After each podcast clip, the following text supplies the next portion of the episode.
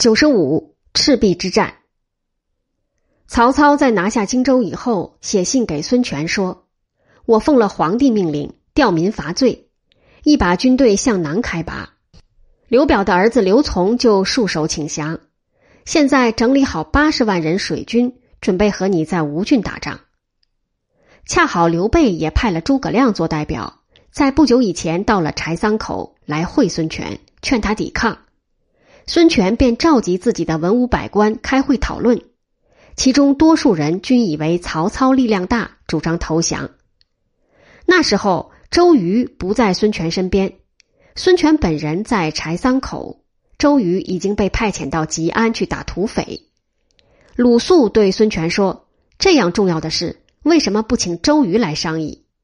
孙权就把周瑜找了回来，征求他的意见。周瑜说。曹操号称有八十万兵，实际上不过二十几万，其中有七八万是刘表的旧部，未必肯死心塌地替曹操打仗。剩下的十五六万北方兵士一定水土不服，况且他们骑马惯了，乘船在江中作战非其所长，所以不足畏。周瑜的结论是：给我五万人，保可以把曹操打破。孙权说：“你的话正合孤意。”曹操那老贼早就想废了汉朝，自己做皇帝了，所怕的不过是袁绍、袁术、吕布、刘表与我而已。现今二袁、一吕、一刘均已消灭，只剩下我一人与他作对，我和他势不两立，只有作战。五万人恐怕一下子召集不齐，先给你三万人怎么样？周瑜就带了这三万人从柴桑口开到江夏。就是武汉，会合刘备的兵一万多人，与刘琦的兵一万人左右，便不顾一切，溯长江而上，与曹操的大兵决一死战。两军相遇的地点是湖北嘉鱼县西南，蒲祁县正西的赤壁。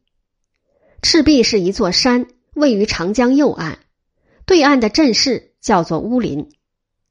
周瑜这一边除了人数太少以外，还有一个很大的弱点，他与程普二人是左右二都，职权相等。另外有刘备、刘琦两个单位，刘备也绝非周瑜所能指挥。区区五万人，而号令如此之不统一，能够战胜曹操，真是奇迹。难为了鲁肃，他担任赞军校尉，颇能折冲于孙权、周瑜、程普之间。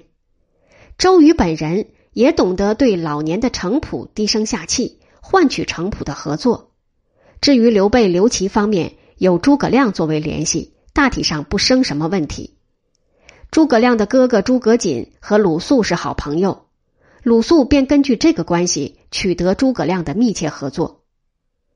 最了不起的要算是黄盖了，他是湖南人，孙坚、孙策的老部下，做过九任县长。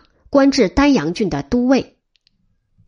汉朝每一郡设太守一人，都尉一人。太守是文官，都尉是武官。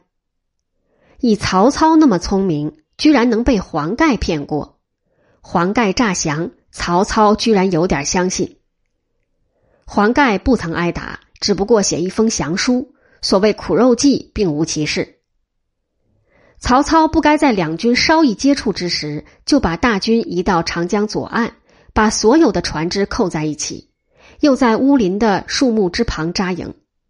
他看见黄盖押了粮船来投降，刚发现粮船是浇了油的草船，已经来不及躲避了。黄盖在离开曹军仅有二里之时，把草船一齐放火，这些船箭一般的冲去，顷刻之间。曹军各船烟雾弥漫，曹操无法抢救，所有的船烧光，又烧到岸上乌林的树木，连及二三十万人的营帐。周瑜的兵紧跟上来，逢人便砍，砍得曹操溃不成军，夺路向江陵逃走。走了一半，穿过华容道，湖北监利县北边，遇到关羽拦杀一阵，幸亏关羽的兵少，才没有被关羽活捉。华容道一出戏上说曹操是被关羽卖人情放走的，不确。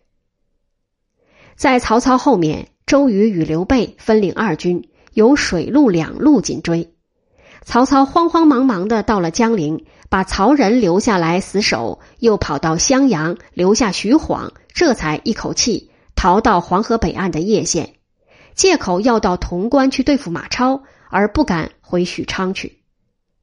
周瑜和刘备赶到江陵，刘备占领长江南岸，造起一座新城，叫公安城。周瑜先派甘宁占住夷陵，宜昌之西。